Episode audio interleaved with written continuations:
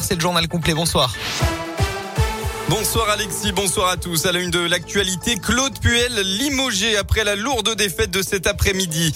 Pour le compte de la 17e journée de Ligue 1, les Verts affrontaient le stade rennais à Geoffroy Guichard et se sont fait gifler par les Rennais. Après un 3-0 en première mi-temps, les Stéphanois n'ont jamais réussi à revenir dans la partie. Score final 5 buts à 0. Troisième défaite d'affilée pour les Stéphanois qui pointent toujours à la dernière place du classement. Et face au très mauvais résultat du club, l'entraîneur a donc été mis à pied. Il aurait reçu sa lettre de cette décision cet après-midi avant un entretien préalable à un licenciement. Un mot de la crise sanitaire, des analyses rassurantes concernant Omicron. Les premiers signaux venus d'Afrique du Sud concernant la gravité des cas liés aux variants sont un peu encourageants, a déclaré aujourd'hui le docteur Anthony Fossi, euh, conseiller de la Maison Blanche sur la crise sanitaire, tout en avertissant qu'il ne s'agissait que de données préliminaires. Pour rappel, le seuil des 50 000 contaminations quotidiennes a été dépassé en France hier. Que se passe-t-il à l'aéroport de Lyon-Saint-Exupéry? Depuis ce matin, le site internet de l'aéroport annonce ses vols comme ayant tous du retard. Alors si les voyageurs se sont évidemment inquiétés pour leur trajet, il semblerait qu'ils ont bien eu lieu et surtout à l'heure.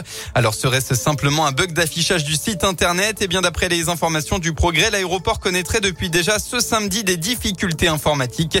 À l'heure actuelle, son origine n'a pas été identifiée. L'hypothèse d'un simple bug comme d'une attaque informatique reste des scénarios plausibles.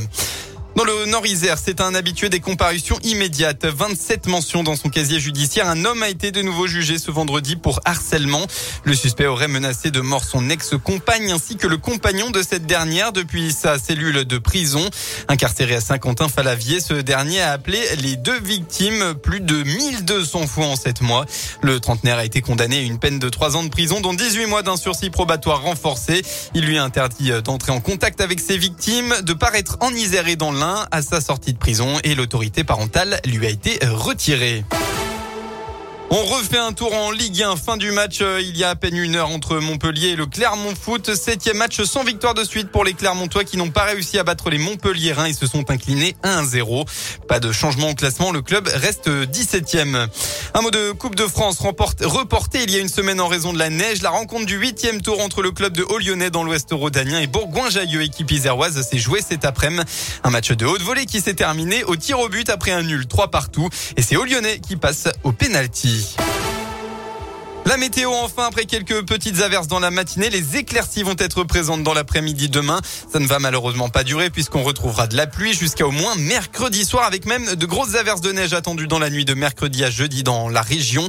Pour les températures demain, vous aurez au maximum de la journée entre 2 et 5 degrés. Très bon début de soirée à tous à l'écoute de Radio Scoop.